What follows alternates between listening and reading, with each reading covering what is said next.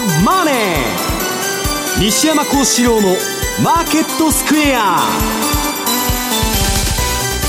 こんにちは西山幸四郎と。こんにちはマネースクエアジャパン比嘉宏と皆さんこんにちは。アシスタントの大里清です。ここからの時間はザンマネー西山幸四郎のマーケットスクエアをお送りしていきます、えー、まずは大引けの日経平均株価です。今日は続落の動きとなりました、えー、終値なんですが76円93銭安の1万9952円33銭ということです。西山さんいかがでしょうか？はい。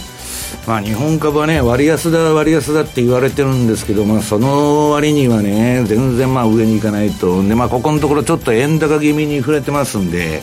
まあ、あのそこら辺がちょっと効いて重くなってるし、まあ今日は雇用統計前ということでね、はい、そうですね。まあ、あの様子見だったんですけど、ちょっとね、あのマーケットに変化がありまして、ニューヨークダウは、まあ、トレンド相場、ものすごい強い相場やってるんですけど、えー、S&P500 だとかナスダックはトレンドがピークアウトしちゃって、えー、全然いい相場じゃないと。で通貨の方もユーロだけ、まあ、火柱高というかですねわーっとトレンドが走ってるんですけど、えー、先駆しておりましたカナダドルだとか、えー、5ドルドルですね。こちらのドルストレートの相場はピークアウトしてるとトレンドがもう。まあちょっと、えー、この、えー、ドル安株高相場もちょっとですね疲れが見えてるなという感じで見てるんですけど。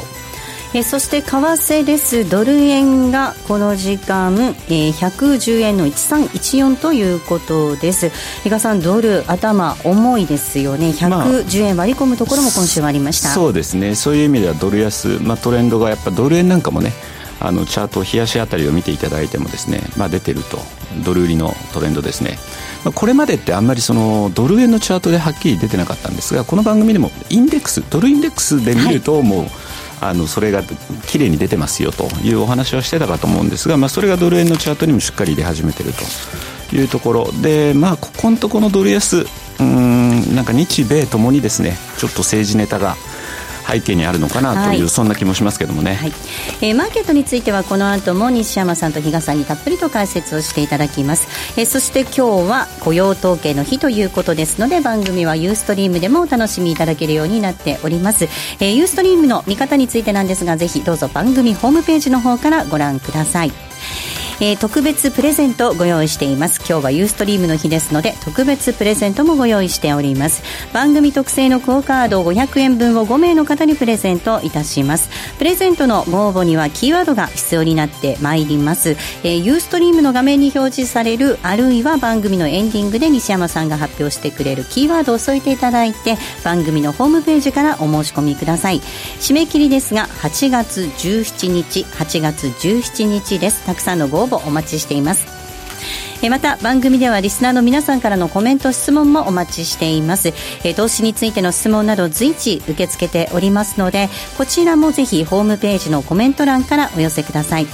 ザ・マネーはリスナーの皆さんの投資を応援していきます。それではこの後午後4時までお付き合いください。この番組はマネースクエアジャパンの提供でお送りします。気になるレースが今すぐ聞ける。ラジオ日経のレース実況をナビダイヤルでお届けします。開催日のレースはライブで3ヶ月前までのレースは録音でいつでも聞けます。電話番号は0570-008460 0570-008460 0570を走ろうと覚えてください。情報量無料かかるのは通話料のみ。ガイダンスに従ってご利用ください。毎週月曜夕方4時からは毎度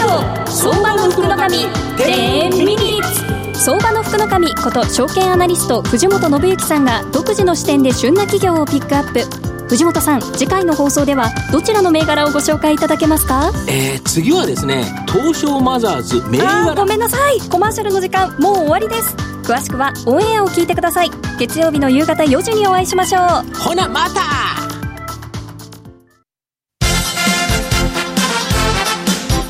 Today トゥデイズマーケットです。まずは今日のマーケット、改めて振り返っていきたいと思います。えー、大引けの日経平均株価、先ほどもお伝えしましたが、続落の動きとなりました。終値、76円93銭安の19,952円33銭でした。トピックス2.32ポイントのマイナスです。1631.45。えー、東証一部の売買高概算で15億1500万株。売買代金が2兆53億円でした。値上がり銘柄数が1107銘柄に対しまして、値下がり銘柄数が775、えー、対して変わらずが140銘柄、140銘柄となっています。えー、東証一部の売買代金のランキング、トップが任天堂でした。2位にトヨタ、そして3位鈴木、以下ソフトバンクグループ、マツダと続きました。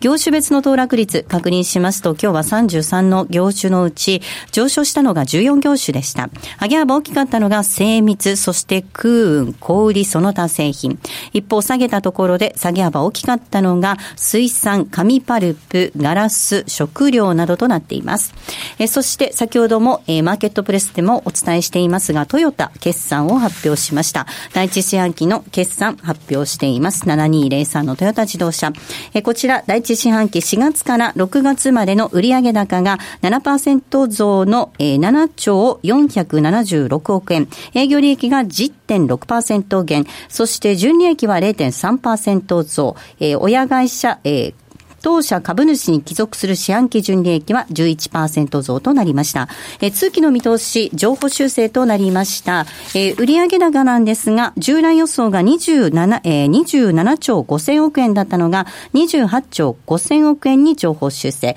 営業利益については、えー、1兆6000億円から1兆8500億円に情報修正となっています。トヨタ自動車今日の終値が9円安の6216円となっていました。もう一つだけ決算お伝えしたいと思います。6479のミネベア三見です。ミネベア三見。えー、こちらも第一四半期の決算を発表しています。売上高、1年前に比べまして60.6%増、そして営業利益が144.7%増、経常利益については139.4%増ということで、大幅増収増益での着地となりました。また、通期の見通しについてなんですが、こちら修正をしています。え通期見通し情報修正となりました。売上高、従来予想が7500億円だったのが8100億円に、営業利益については5600、えー、560億円を見込んでいたのが670億円に、経常利益660億円から550億円になる見通しということです。550億円から660億円に情報修正です。経常利益550億円から660億円に情報修正ということです。ミネベア三つ6479です。終値23円高の1844円となっていました。え続いて為替です。えドル円ですが、えこの時間110円の1213です。ユーロ円が130円の7684。えユーロドルが1.187679での動きとなっています。えでは、比嘉さんからマーケットのポイントです。はい。まあ、先ほど、えー、大沢さんの方から自動車、トヨタさんすごい、えー、いい決算だったというお話ありましたけど、今月1日でしたっけ？全米自動車販売の数値出てましたけど、結構やっぱアメリカの、えー、メーカーをはじめ、日本車も結構、ちょっと落ち込みが目立つようなっていうのもニュースは出てましたよね。はい。えー、まあそんなこともありましたけれども、まあ今週、とりあえず私が見てたのは、えー、8月1日、PC コアデフレーターというのは先週のこの番組で言ってて、はい、まあ、あ、やっぱりね、というような数字だった割には、まあ、反応は薄だったかなという印象で、まあ、もう市場は今日発表されるアメリカの雇用統計に目が向いてるかなと。いいうところなんですけれども、まあ、うん、失業率、またなんか0.1%下がるような4.3%予想、えー、NFP も、えー、18万3000ぐらいですかね、というような予想で、まあそちらの方も注目されてるんでしょうけど、まあ市場は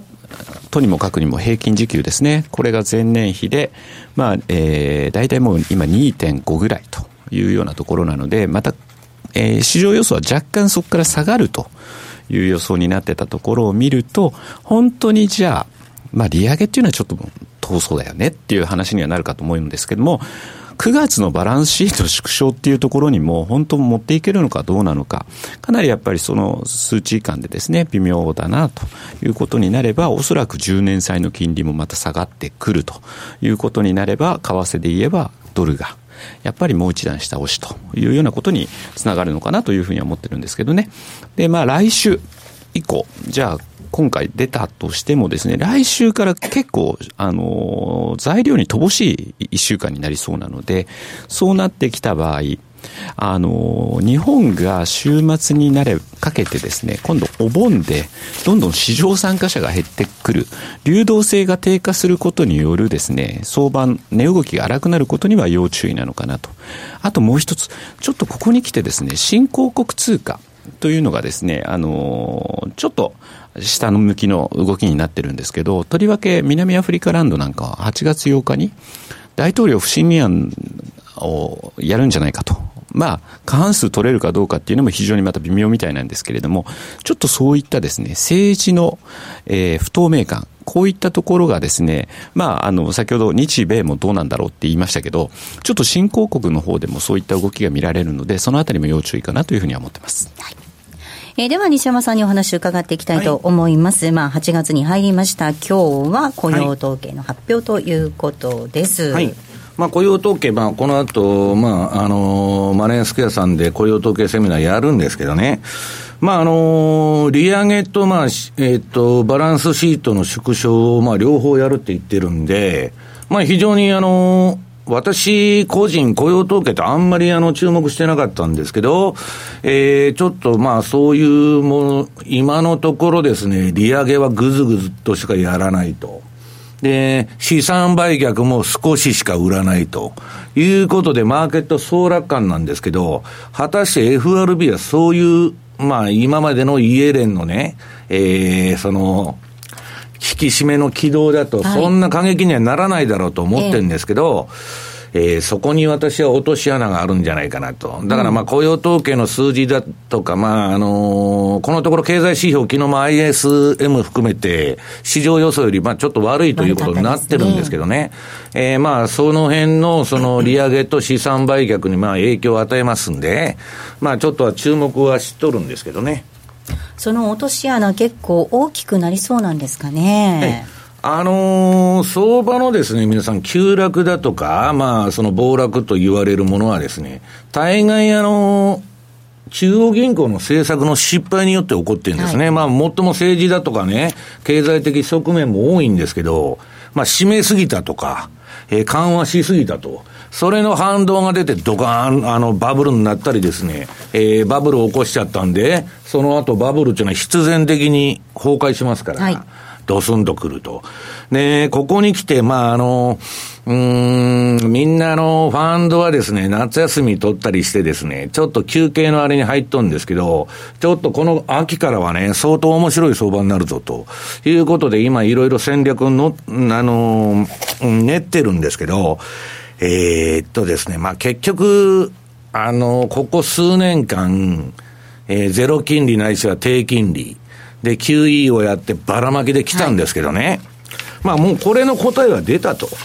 で、結局 QE をやってもですね、資産価格が、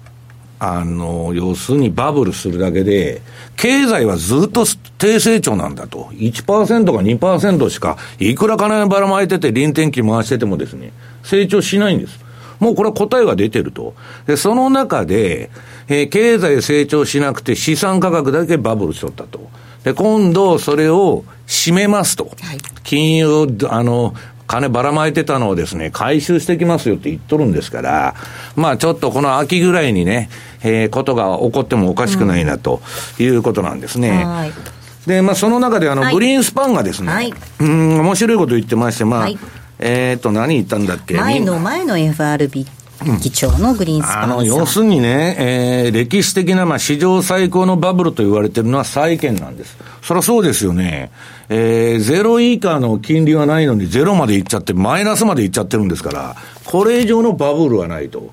で、これみんなね、どうせあの戦争もないし、デフレは、まあ、あと10年も20年も続くんだというようなことで、かなりあの、市場甘く見てまして、金利なんか上がるわけがないと。今の米債のポジションパンパンになってますけど、上がるわけないんだと。で、みんなが金利低下の方向にかけて、えー、米国債の先物を買ってるっていうのは今の相場なんですけどね。まあ、果たして、本当にそうなのかとはいいうことなんですね。で、グリーンスパンが言っとることは簡単で、はい金利が上がったら株は手放しなさいと言っとるだけなんです。彼の、えー、フェドモデルっていうのはあってですね、どうこう、実質金利がどうこうとか難しい話、あー簡単な話を難しく言うのがグリーンスパンの特徴ですから、彼は何を言っとるのかわからんんですね。あの、FRB 議長自体も煙に巻いたような話ばっかりで、で、その度にワシントンポストのですね、編集委員が解説すると、グリーンスパンさんはこういうことが言いたかったんですと、いうことなんですけど、このグリーンスパンはね、えーえー今のそのバブル相場の礎というかですね、あの元となる原因を作った人なんですよ。で、グリーンスパンっていうのはバブルを起こして、そのバブルが崩壊すると、またバブルを新たなバブルを作り出すんです。で、IT バブル崩壊したら、今度不動産バブルを起こしてですね、まあ意図して彼がやってるわけじゃないんですよ。結果的にそうなっちゃうんですけど、なんかのバブルが崩壊すると次のバブルで、えー業界をですね、救済していくと。まあ、主に金融業界とか不動産業界ですけどね、それを繰り返してるんです。で、その彼が、えーっと、辞めてからはですね、いろんなまあ証券会社の顧問になったり、うんぬんしとるんですけど、えーこの相場は危ないと。何回も警鐘を鳴らしとるんですね。で、あの、バブルを作った張本人でメカニズムが分かってますんで、えー今回、まあ、史上最高の、まあ、債券バブルが、えー崩壊したらですね、金利が上がるんだと。金利が上がったら株は下がるんだって言っとるんですね。まあ、当たり前のことですよ。小学生でも分かるんですけど、えーそういうことを警鐘を鳴らしたと。で、それに対してですね、ウォール街からものすごい呼応するですね、意見が出てきまして、えー非常にあの、運用者の間でも話題になってるんですけど、そんなもんですね、私がいつでも言ってるようにですね、金利が上がったら、えー株が、そのバブルが崩壊するんじゃないんです。あるいは不動産が暴落あの暴落するんじゃないんです。金利は上がってもいいんです。ちょっとぐらい上がる分にはね。で、金利が大幅に上がるっていうのはどういうことかって言ったら、私はずっとね、この過剰流動性のバブル相場の終わりっていうのは、相場値な皆さんその、買う、買ったり売ったりするのはいいんですけど、いつでも終わりをイメージしとかないといけない。どこで降りるか。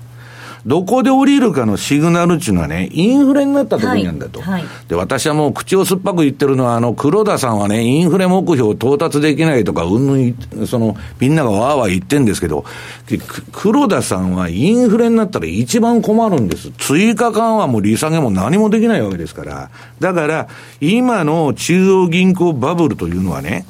それが崩壊するのはインフレになった時。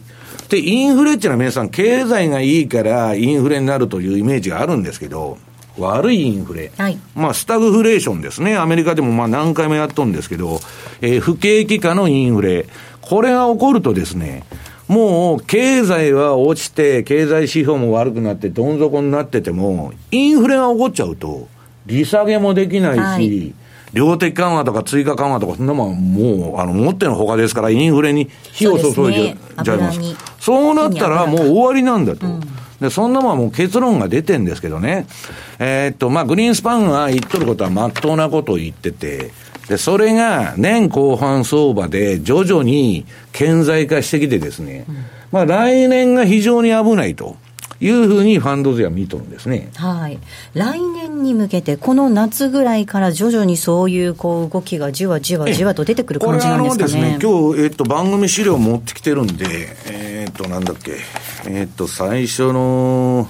1ページ目というか、最初ははい2ページ目というか、フェデラルファンド金利と誘導目標と。はい、3ページ目から。はいはい。私はね、えー結論から言うと、今 FRB はあの、利利下げだ、あ、利上げだとか、えーバランスシートの縮小ですね。それをやろうとしてるんですけど、この政策は失敗すると思ってるんです。で、失敗して何やるかっつったら、利下げと QE4 だと。もう大体、あの、先が見えとるんですね、これやってること。で、このあの、チャートを見てもらいますと、いつでもこれね、FRB ってね、頭のいい学者が集まってやっとるんですけど、はいえー金融政策で勝ってみるといつでも失敗なんですね。はいで、だらだらだらだら緩和を続けすぎてバブルを起こしてですね、で、バブルが走っちゃったってやばいっつって、いきなり締めすぎるんです。うん。わーっと、こんなに利上げしなくてもいいのにちゅうくらい利上げして、で、バブル崩壊させちゃうと。はいで、その繰り返しなんです、これ見てるとね。で、もうこれあの、うん、この FF 金利の推移によって、バブルの発生と崩壊が起こってると。今度、今ね、FF 金利がね、ゼロに抑えられてたのが今、4回利上げして上げとるんでしょ？こんなもんどういうことになるかっていうのは相場っていうのは簡単じゃないですか。はいただし、相場っていうのはバブルっていうのは終わりそうで皆さんなかなか終わらないんです。相場の底を当てるのは割と簡単なんですけど、天井を当てるのはすごい難しい。だから、それがいつ起きるかっていうのはね、まあ、神の水を知るなんですけど、大体わかるんです。大体わかる。大体わかる、はいそれがね、えーこれ何ページだ、資料の。うーんと、4ページ。ええー、6ページかな。アメリカのイールドカーブ2007。え、4ページじゃないの？あ、6ページやな。あ、それを出してください。はい。このね、ユーストなんで、まあ、あのー米国のイールドカーブ2007年。これあの、例のサブプライムの。そうですね。ええ、時のあれですけど、えーこの時に皆さん、あの、アメリカの利回り曲線っていうのが、えー左側に出てる。で、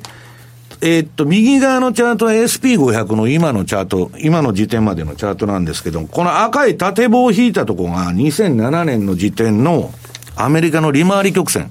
これほとんどフラットじゃないですか。この利回り曲線が短期が上がって長期が上がらなくて、要するに、えーフラット化しちゃうとですね、間もなく不景気が到来しますよという合図なんです。この時はまだフラットになるだけで株は暴落しないんですけど、えーやがて株の暴落とか不景気が来ますよという合図なんですね。はいで、その後、このイールドカーブがどうなるかというとですね、2008年もありますね。えー2008年のイールドカーブ。これを見ていただくと、イールドカーブが立っとるじゃないですか。要するに短期が低くて長期が。このイールドカーブが皆さん寝てから、立って右肩上がりになってくると、これ株はね、その後ドサーンとくるんです。これが株の急落を教えてくれる一番早くて究極の指標なんですね。で、これあの、ストックチャート、チャーツというですね、あの、サイトに入ると、はいこのイールドカーブが出てる、ええこれで過去の相場とイールドカーブがどうなったかって全部わかるんです。はい。で、ファンドのね、今連中っていうのはこれをぐじぐじぐじぐじ言いながら、今の、じゃあ現在のイールドカーブどうなってるのかと、ええいうのを見てみますとね、これみんながまあ遊んでるんですけど、これで。はいえーっと、米国のイールドカーブ2014年末と。はい。まずは14年末から見ていきましょうか。うんはい。で、これがね、ねええあこの時はイールドカーブが、まあ、割と右肩上がりで立ってたわけです。で、その後、じゃあ、今現在、直直近の、これ8月2日現在のイールドカーブなんですけど、利回り曲線がだんだん短期が上がって長期上がらなくて、フラット化してくるでしょ？で、これがフラットになって、なっただけで株は暴落してないんですよ。その後、立ってくると、多分利下げかなんかに追い込まれて立ってくるんですけどね、いつでも。ドサーンと来るんです。だから、えー、要するにですね、まあ、時間の問題で、どっかで、まあ、グリーンスパンが、えー、警鐘を鳴らしてるようなことが起こるだろうということを思ってるんです。で、イエレンはですね、えー私が落とし穴があるっていうのは、経済指標もそんなに良くないし、うんぬんだから、えーマーケットは市場舐めてますから、いつでも。大体若いのがやってるんです。下げ相場知らない人がえー投資銀行のディーリングルームにいつの時代もいるんです。30ぐらいまでの、えー夜中でもね、フル回転で働くようなやつが配置されてるわけですよ。で、私がね、そういう連中と喋ってると、全く下げ相場知らない。もうイケイケどんどんですよ。で、ボーナスいくらもらってるとか、調子のいいことばっか言って、いつでもイケイケなやつがやってるんです。で、それは、過去の下げ相場も何も、修羅場も何もやってませんので、相場分かってないんですね、基本的に。そういう人がやってるんですよ。で、結局、わーっと買いすぎてバブルが崩壊しちゃうというパターンなんですけど、えー、落とし穴というのはね、はい。私はね、えっと、イエレンはなかなか利上げしないと。もう年内ないちゅう言ってる人もいるでしょ？今のアメリカの景気はもうピークアウトしたんだと。だけど、イエレンは利上げもするし、資産売却もね、粛々とやる可能性があるんです。なんでか皆さんわかりますか？私はもう、警鐘を鳴らしてたんですと。資産価格が高いって言ってるでしょうと、議会証言でも。だから利上げしましたと。で、締めて下がりましたと。それはね、知ったことではありませんと。いうことが一つは言える。で、もう一つは、トランプが悪いんだと。あれがめちゃくちゃな政策やってるからね、株が暴落したんだと。いうふうにできるわけです。で、トランプとしては、株が暴落したらですね、いや、あれはイエレンの FRB が、俺が金利を上げるなって言ってるのに、上げたのが失敗なんだと。必ずトランプのせいにす、あ、あの、イエレンのせいにするわけですよ。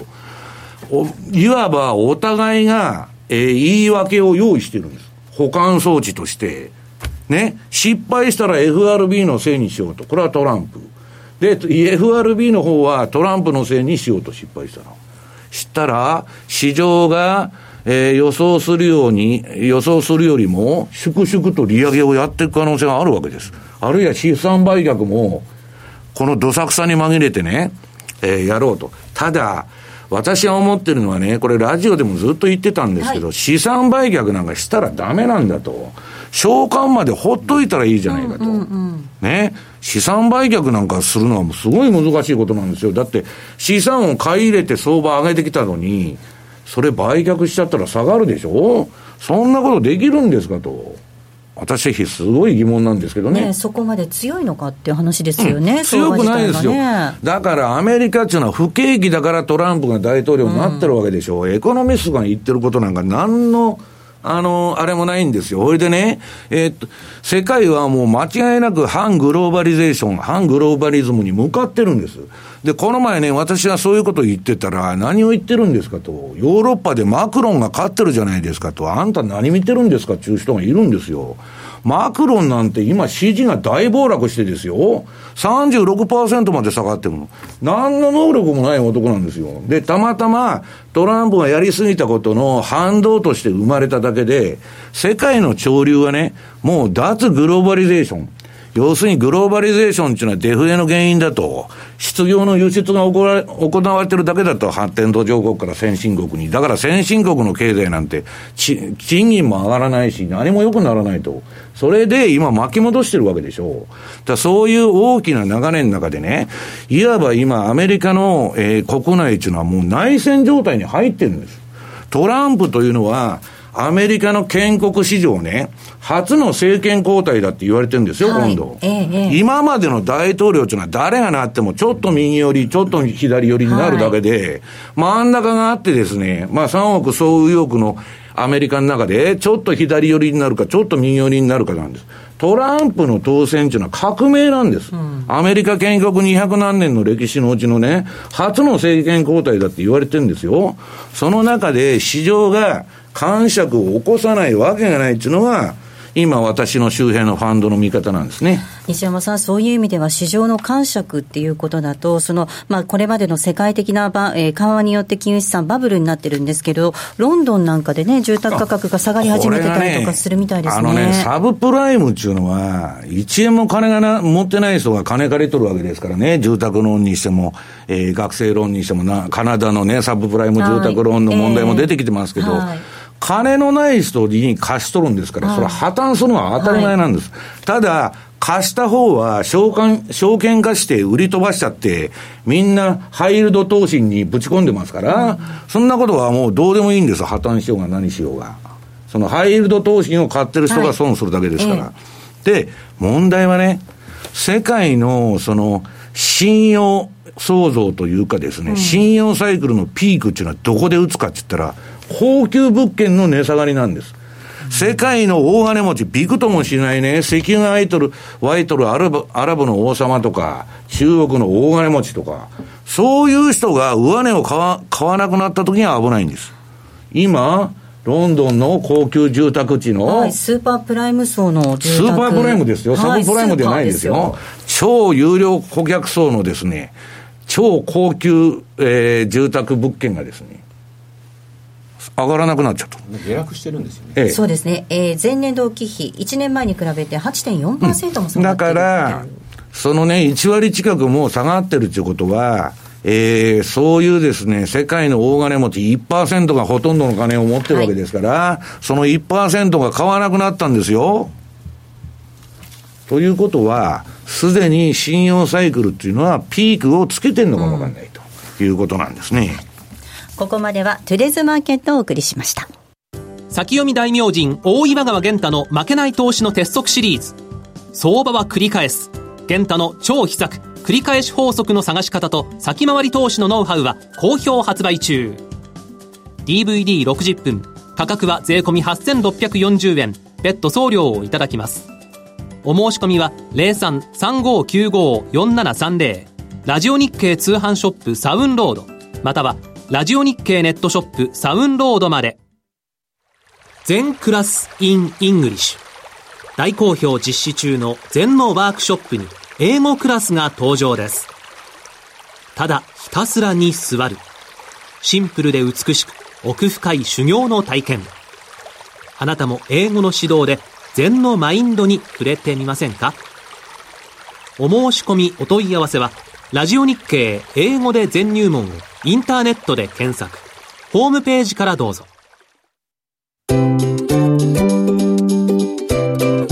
M2J トラリピーボックス。トラップリピートトラップリピート。僕の名前はトラリピト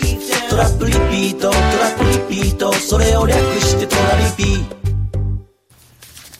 M2J トラリピボックスのコーナーです。このコーナーでは皆さんからいただいた質問をご紹介しながら進めていきたいと思います。え今週もたくさん質問いただきました。ありがとうございました。えまずご紹介します。千葉県柏市のアシュリーさんです。西山さん、毎週拝聴しています。グリーンスパンが債券相場は90年代以降からのバブルだと警鐘を鳴らしているようですが、先ほどの話ですね。えそんな何十年もの相場をバブルというのですか、バブルって長くくて10年くらいまでではないんでしょうか。何十年も続くってことは持続可能なわけでしょそれってバブルって言わないんじゃないですか？という質問です。いや、あのーバブルというよりはじ、まあ、その、何ヶ月単位とか何年単位とかね、見る周期によって違うんですけど、まあ、グリーンスパンが言うように、今、世界のその金利の中でね、金利の何千年という歴, まあ、歴史の中でですね、ゼロなんちゅうのはないんです。昔、あの、スイスで一回あったとかなんだとかいう、そのあれがあるんですけど、金利がね、ゼロ金利というの金利ね。がね、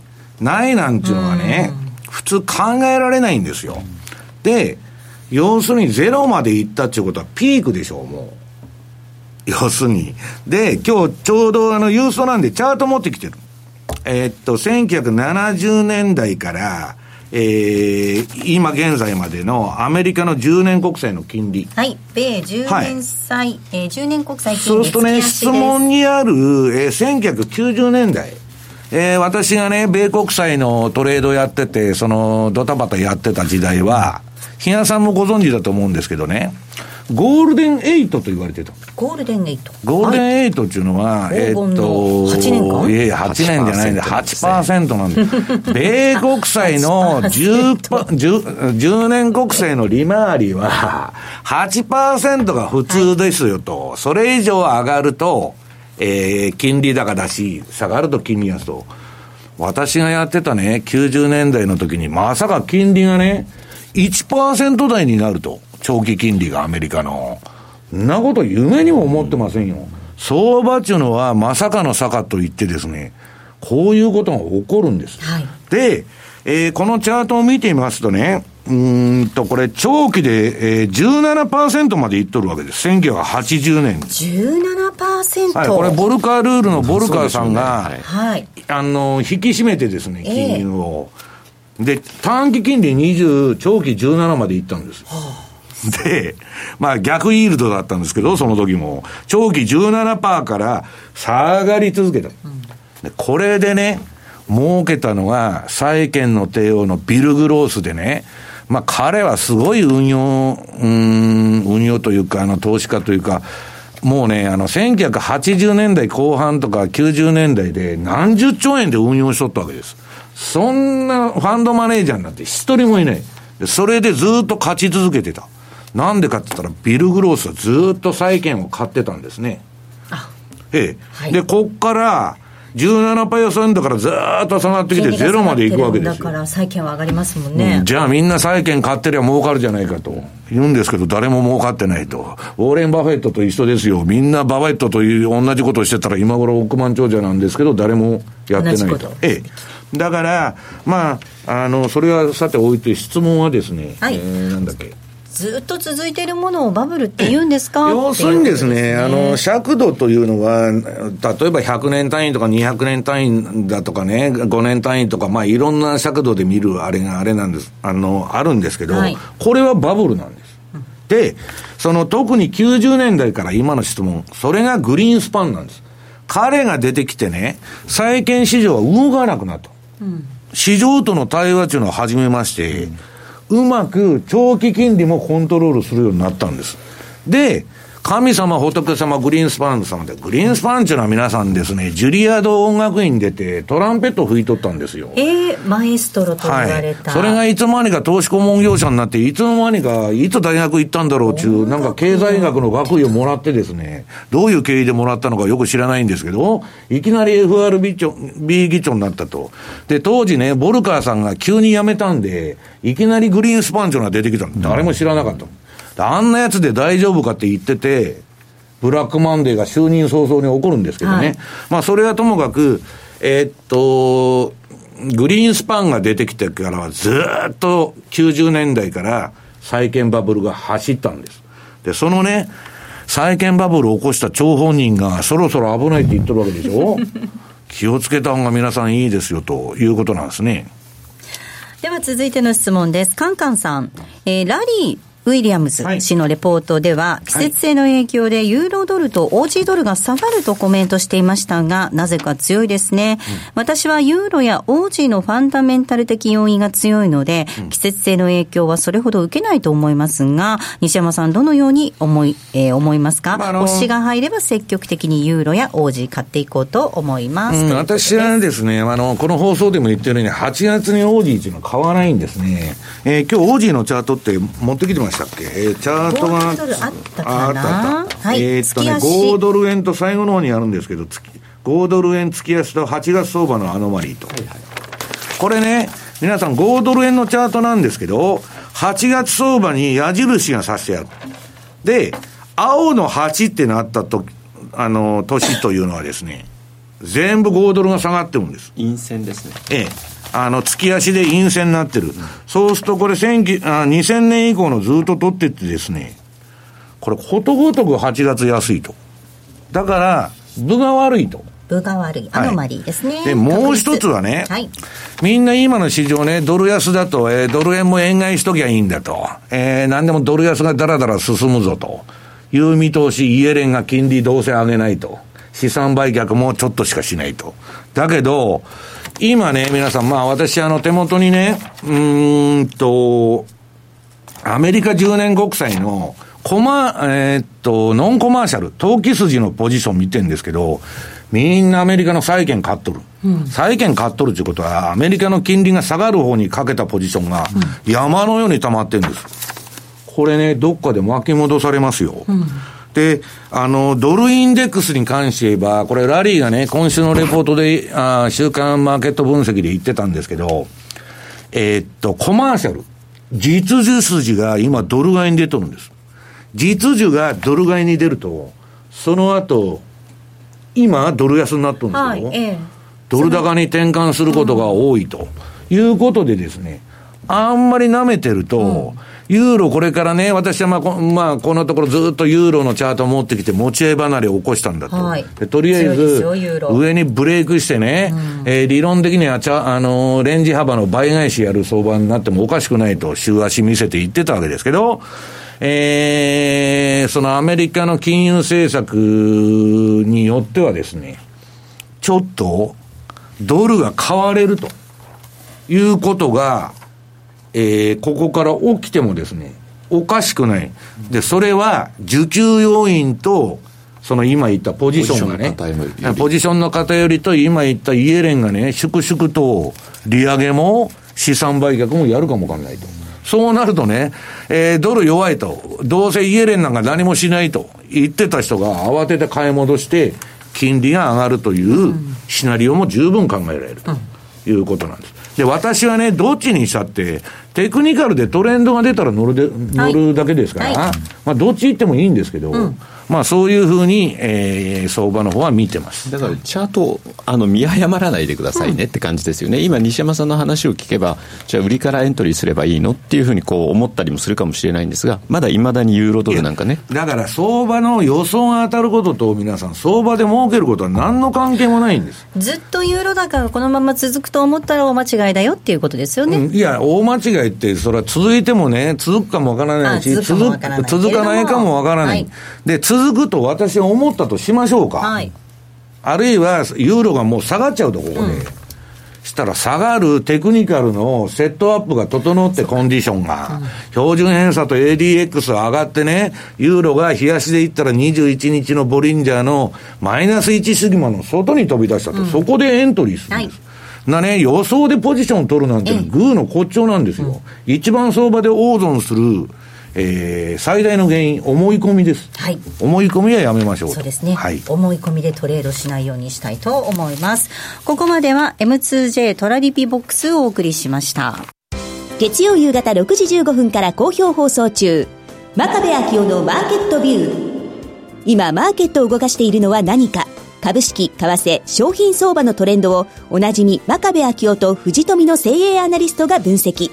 真壁昭夫のマーケットビューは月曜夕方6時15分から。ラジオ日経ポッドキャスト。過去に放送した番組の一部や、ポッドキャスト限定の番組を iPod などの MP3 プレイヤーでいつでもどこでもお聞きいただけます。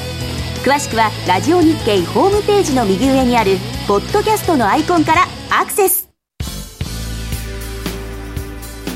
浜田節子です。鎌田新一です。投資という冒険をもっと素敵にするためにマーケットのプロを招いてお送りする「ゴーゴージャングルマーケット」は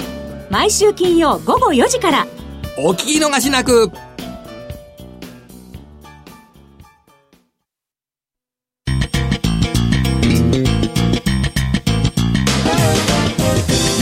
幸四郎のマーケットスクエア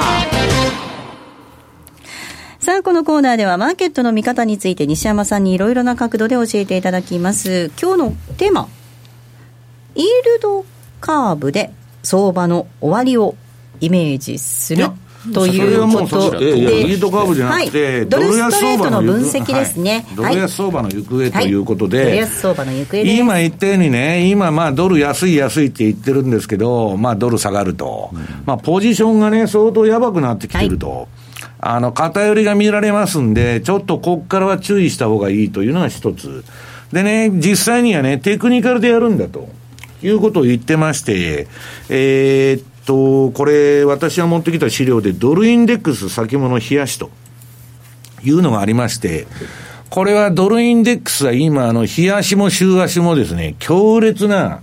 えー、売りトレンド相場になってる。はい。で、この皆さん、あの、郵送見てる人は画面見てもらうと、あの、上にね、S っていうマークで黄色くなってるでしょ。はい、そうですね。で、標準偏差も ADX も上がってて、この S という黄色いマークがつくとですね、強烈なトレンド相場。で、L の方がロングですから、買いトレンドなんですけど、これはまあ、直近のドル相場というのはもう売りトレンドしか出てないと。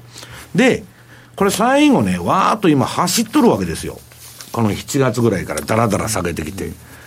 一旦終わる可能性があると。いいとこまではやってると、とりあえず。いう状況なんですね。で、かといって、えー、相場はまだあのー、冷やしでこれドルインデックスの先物なんですけど、シカゴでやってます。えー、21日ボリンジャーバンドのマイナス1シグマの下でやってますから、これはまあ中に入って、あのー、マイナス1シグマを上抜いてくるまでは、ポジションはずっと売っといたらいいと。はい、売りトレンドですね。はい、で、実際にじゃあ、あの、チャートをね、見てもらおうということで、今日マネースケアさんのチャートが、えー、ありますんで、これは比嘉さんどうなんですか？えっと左がユーロドルのユーロドルを見てもらいましょう。はいこれねえーっと、今、これ、ユーロドルっていうのは、標準偏差も ADX も上がって、相場が、えー、21 1のボリンジャーバンドのプラス1シグマの上でやってると。はいもう典型的なトレンド相場で、まあ、強い相場なんですね。標準偏差ボラティリティ AD ADX もまあ綺麗に上がってますねはい。で、これはまあ、ユユーロ買っとったらいいと。はいで、プラス1シグマを割り込んでくるまでは、何のトレンドの変化もないと。で、ところがね、ユーロだけはこういう形なんですよ。ところが次に、えっと、5ドルドルです5ドルドルを見てもらいますと、これ標準偏差と ADX がもうちょっと天井つけかけて、ピークアウトしてる。るはいまあ、天井つけたっていう形になってんですね。で、相場も、プラス1シグマの中にえー1潜ってますシグマを割り込んじゃった。ああ冷やしそうですね、これはもうピークアウトしてるんです。で、私はまあ、さっき冒頭に言ったように、カナダドルなんかも、もう、先駆して、カナダが一番走ったんですよ、利上げするっつって。5ドルなんじゃない出遅れ通貨でしょ？カナダが一番最初に皆さん相場カナダドル高やって、ドル安の。それもう相場ピークアウトしてるんです。で、一番最後にのこのことついてきた5ドルが、もうピークアウトしたっていうことはね、ユーロのどっぽ高相場なんですよ。だけど、まあ、ドルインデックスはユーロの比率が7割くらいあるんで、そのすごくドルがつ、えーっと、弱く見えてるんですけど、個別の通貨をね、ポンドだとかなんだとか見ていくと、ちょっとね、バテてきてるなという感じの相場なんですよね。だからドル円も出してもらえますか？はい最後ドル円見ていきましょはいドル円です。うどうですか？今ドル円は売りトレンド相場、これも、標準偏差上がってるんですけどちょっとね ADX はまだ。ADX の上がりが、で、ドル円というのはですね、まあ、せいぜい109円ぐらいやって終わりじゃないかと。上も行ってないんで、この前の上げ相場で。この間だから、一回今週あったんですよね。110円の90何銭がマイナス1シグマのとこで、一瞬、そこに入りかけたら、また外にはい出たって感じだったんだですからまあ、その108円とかね、まあ、その節があるとこぐらいまでせいぜいやってそんなもんじゃないかと。で、そこからまた一旦揺り戻して、またドル安になっていくっていうパターンは、まあ、円高になっていくっていうのはあるんですけど、なんかいまいちですね、はい。えーあれだなと。ただ今日の雇用統計とかね、はい。だんだんちょっとリスクオフ的な雰囲気も出てきてますんで、まあ円高が走るかもわかりませんけど、まあちょっとですね、えー、ユーロ以外はそんなに激しい相場じゃないということです。はい。ここまではマーケットスクエアのコーナーをお送りしましたさあ比嘉さん最後に投資戦略です。お願いいたします。えー、とこれまでオセアニア通貨のタイドルとかあとユーロドルなんかいいですよっていう話をしてたんですが先ほど西山さんおっしゃった通りオセアニアのタイドル相場って今一旦ピークアウトしてるんで一旦お休みなのかなという感じはしてます。というところなのでやっぱり、まあ、ユーロドルも買いのトレンド出てるんですけど、はい。ドル円？ドル円？売りのトレンドがまだまあ続いてる間は、ええええ。今日の雇用統計でまたどうなるか分かりませんけど、はい。あと雇用統計その後のにトレンドが出たんだったら来週火曜日まで。そこまで続いてたらそこから乗ってもうんうんうんうん。間に合いますよっていうこともね皆さん忘れてるかもしれないんで最後にそれを付け加えちゃんとておきます。確認してからっていうことですね、えーここまでは投資戦略のコーナーをお送りしました。さあお送りしてまいりました。マーケットスクエアそろそろお別れなんですが西山さん今日のキーワードお願いいたします、えー、キーワードは夏祭りです。はい。夏祭り。はい、えー今週のキーワードは夏祭りです。こちらを添えていただいてご応募いただきますようお願いいたします、えー番組のホームページの方からお寄せください。お送りしてまいりましたザンマネー西山幸四郎のマーケットスクエアお別れのお時間です。今日ここまでのお相手は西山幸四郎と、マネースクエアジャパン比嘉宏と。大里清でした。さようなら。この番組はマネースクエアジャパンの提供でお送りしました